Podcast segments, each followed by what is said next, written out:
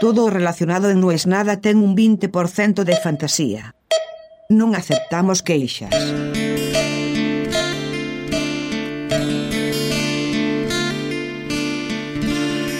La respuesta es sí. Sí, la respuesta es sí. Lo tuve que contestar varias veces, desgraciadamente, en los últimos días, a los que se animaban a llamar. Porque lógicamente había muchos, hoy sin ir más lejos hablé con un amigo, me dijo, me imaginé pero no te quise llamar. Y la verdad que hizo bien. Caí en el Crypto Crash. Para los que no están en tema, hubo una bajada fuerte de criptomonedas, lo cual sería parte de lo que suele pasar en las criptomonedas, de no ser porque esta vez hubo una moneda que se fue a cero. ¿Qué significa esto? Las cripto fluctúan de precio. Después podríamos hablar horas y horas del por qué. Se supone que más allá de la oferta y la demanda, esa oferta y la demanda se ve afectada por los proyectos, lo que se llaman los fundamentales. Es decir, vos decís, yo creo que esto va a servir para tal cosa y entonces lo va a usar más gente y entonces van a ganar más dinero y entonces... Y eso es como si fuera una acción. Así como ahora en época de guerra, quien había comprado trigo ganó un montón en la bolsa, porque el trigo multiplicó no sé por cuánto su valor, más de 5 o 6. Esto es lo mismo, hay una estacionalidad, pasan ciertas cosas, y a eso sumarle una gran cuota de especulación. Punto. Bueno, las monedas pueden bajar, por ejemplo, Solana, el año pasado, en noviembre, estaba a 250, hoy está a 50. Son cosas que pueden pasar. Bitcoin estaba, llegó a 62, hoy está a 29. Son cosas que pueden pasar. Hasta ahí es grave, pero no es lo grave, pero no es lo más grave del mundo. El problema de cuando una moneda se va a cero es que no recupera más. Porque imagínate que el que compró cuando estaba a 0,001 tiene millones de esas monedas. ¿Qué chance hay estadística que esa tonelada de monedas que costaron céntimos vuelvan a costar, como costaron algún día, 100 dólares cada una? Te voy a dar un ejemplo puntual. Yo vi que bajó Luna de unos 90, 80 y pico a 60 y dije, es una oportunidad. E hice lo que digo siempre que no hay que hacer. Y es no diversificar. Pasé el 75% de lo que tenía en cripto a Luna. No conforme con eso, al otro día ya de 60 había bajado como a 40 o a 35. Y dije, no me joden, voy a promediar. Eso es una técnica que se usa cuando vos comprás y baja, volvés a comprar más abajo, de modo tal de que cuando distribuís la cantidad de dinero que invertiste por la cantidad de monedas que tenés, tu precio promedio de compra baja. Matemática pura, regla de tres simple. Y entonces ahí volví a romper la regla de no diversificar. Y puse todo lo que tenía en cripto en una sola moneda. 60, 35, 30, 25, 20, empezaron las bromas en el grupo. Miren que si no sube a 25 nos vamos a 12. Puede ir a probar 12. Se habla mucho de ir a probar, de la resistencia, del piso. Vamos a probar en 12, vamos a probar en 12. Llegó a 12. Dije, bueno, tenían razón los que decían que íbamos a probar a 12. Ya volveremos. Yo había visto en el pasado Luna a 18, bajar a 5 y después llegar a 100 en periodo de meses, ¿no? Entonces, bueno, 12 será 12, ¿qué le va a hacer? No tengo apuro. A todo esto las criptos representan, o representaban, debo decir, el 80% de mis ahorros. Y ahí rompí otra regla de dis, de haz lo que yo digo, pero no lo que yo hago. Porque siempre digo que no podés poner en cripto más dinero de aquel que no te molestaría perder mentí. Y me mentí a mí, eso es lo peor. Lo peor de todo esto no es sentir la culpa para con nadie. Lo peor de todo esto es saber que no hiciste lo que vos no solamente decías que hay que hacer, sino que pensabas que hay que hacer. Yo tengo total certeza de que no hay que arriesgar en una inversión más dinero del que uno podría perder sin que eso complique tus cosas. Bueno, no lo hice. Y se fue a cero. Y se fue a cero. La moneda que yo compré un día a 60, tres días después valía 0,00001. Entre medio hubo más cosas que no voy a contar para no aburrir, pero una pequeña timba esos días de duplicar esas monedas. Y yo dije, bueno, por lo menos estoy capitalizándome en lunas. ¿Qué me importa? Si ahora valen 5, el día de mañana van a valer más y ahora tengo el doble de lunas de las que tenía. Y de a poco toda esa automentira se va erosionando. Y así como si fuera un mueble viejo, en un momento llegas a la madera derecha, que es la verdad. Y entonces dije, me tengo que hacer cargo de lo que pasó. Acabo de perder todos mis ahorros de cripto. Creo que me queda ponerle un... A mí nunca me gusta hablar de cifras redondas, entonces vamos a hablar de porcentajes. Me debe quedar un 4% de lo que tenía en cripto. Porque de casualidad había metido un, un staking en, en Ethereum y en Bitcoin porque sí. O sea que eso, que era una cosa residual, que era la nada misma, hoy es todo mi capital. Y me empecé a sentir mal. Y lo curioso fue que ese sentirme mal duró poco.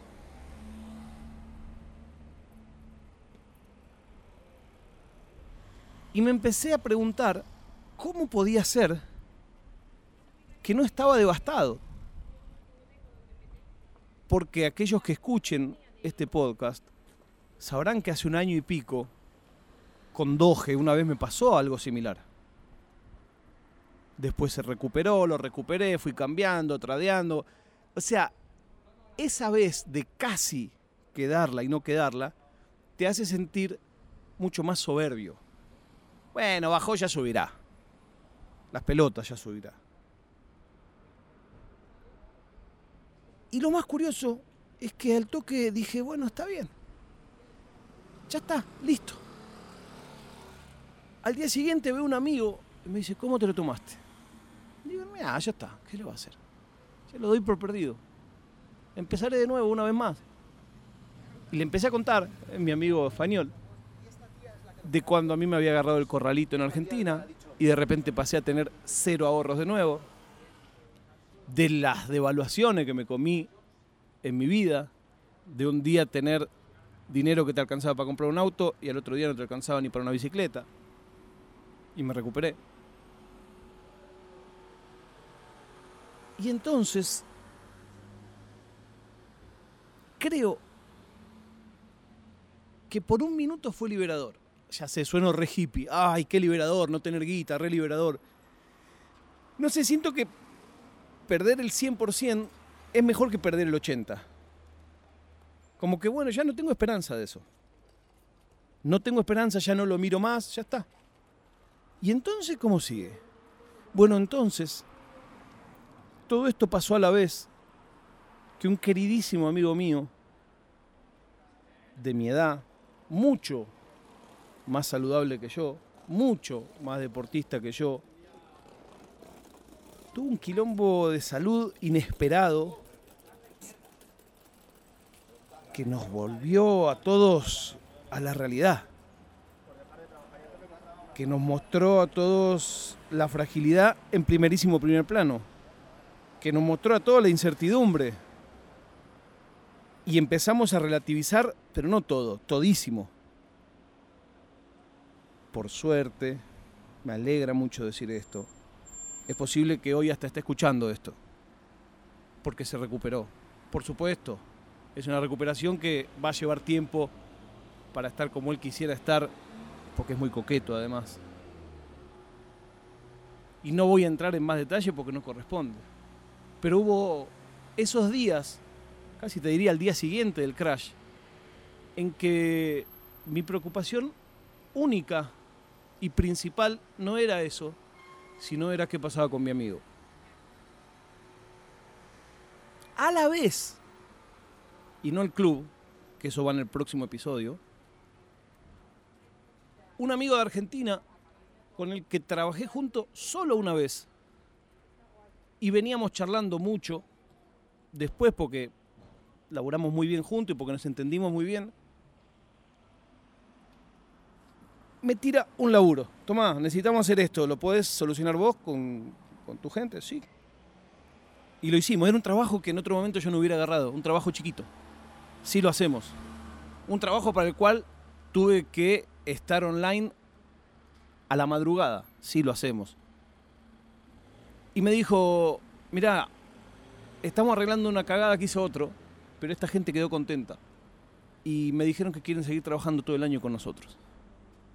Y al otro día me llamó y me dijo, te voy a meter en una reunión con no sé quién.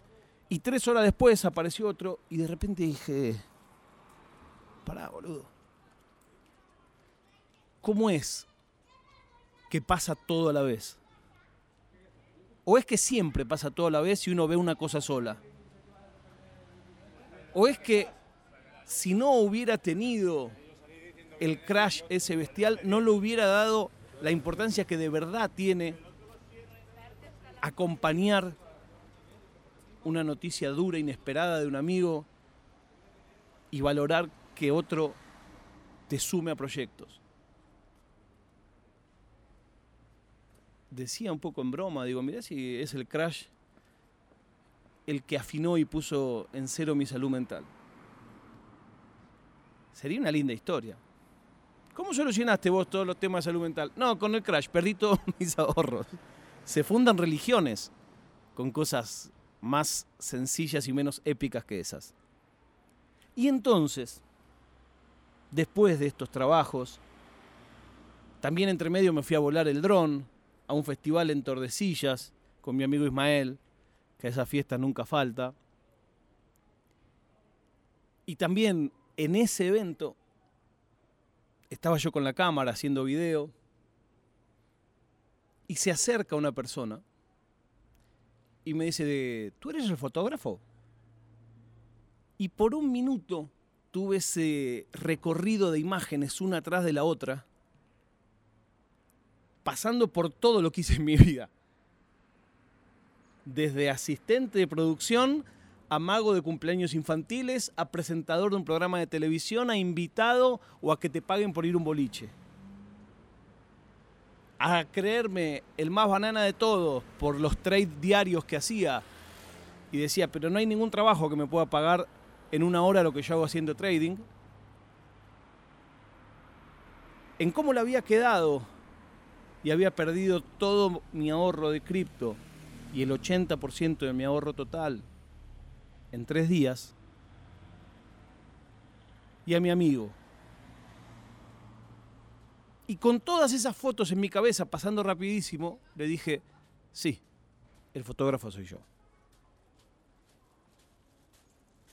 Al volver de ese viaje, se me ocurrió agarrar una pizarra, que es también quienes escuchan este podcast saben de qué le estoy hablando, la pizarra que no usé en Tenerife, en el show de magia al que finalmente resultamos ser colados, y dibujé ahí 80 cuadraditos. No me parecía que correspondiera poner números. Entonces dije, voy a hacer un código que solo entienda yo. Y cada vez que me entre un mango extra, es decir, no en el proyecto que trabajo, que me está manteniendo, sino cada cosa extra, llámese esto, un streaming a la madrugada, llámese ir a volar el dron, llámese, etcétera, etcétera, cosas inesperadas que caen, lo voy anotando ahí. De modo tal de entender que voy a recuperar esa guita trabajando. Ya está. La lección la tengo. Igual, por supuesto, al otro día en que Luna subía y duplicaba y se iba 100% arriba y 200% abajo, yo decía, pará, y si pongo acá mil y no sé qué, y entonces recupero.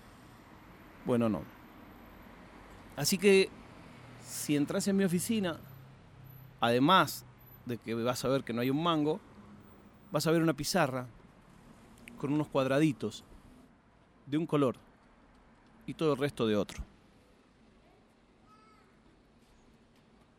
La pregunta del millón es si en efecto, en algún momento, y puntualmente, si en algún momento pronto, llego a completar toda esa pizarra, significará que A, no tenía ahorrado nada, B, que tengo una capacidad de resiliencia y de recuperación que una vez más me sorprende, o me sorprenderá, debo decir, y que espero que no me empuje otra vez en la pileta de la soberbia. Mientras tanto, solo me queda mandarle el abrazo enorme a mi amigo que hoy me escribió. Y el otro día hablamos. ¿Será que es escuchar la voz de un amigo después de unos días de tanta incertidumbre? Y a mi otro amigo que confía en mí, que estamos en unos planes que son galácticos. Entre medio, agradecerles a ustedes, a los que no les voy a manguear, que llenen un cuadradito de esa pizarra, por lo menos durante esta semana. Me queda escucharlos en el capuchino y decirles, no es nada.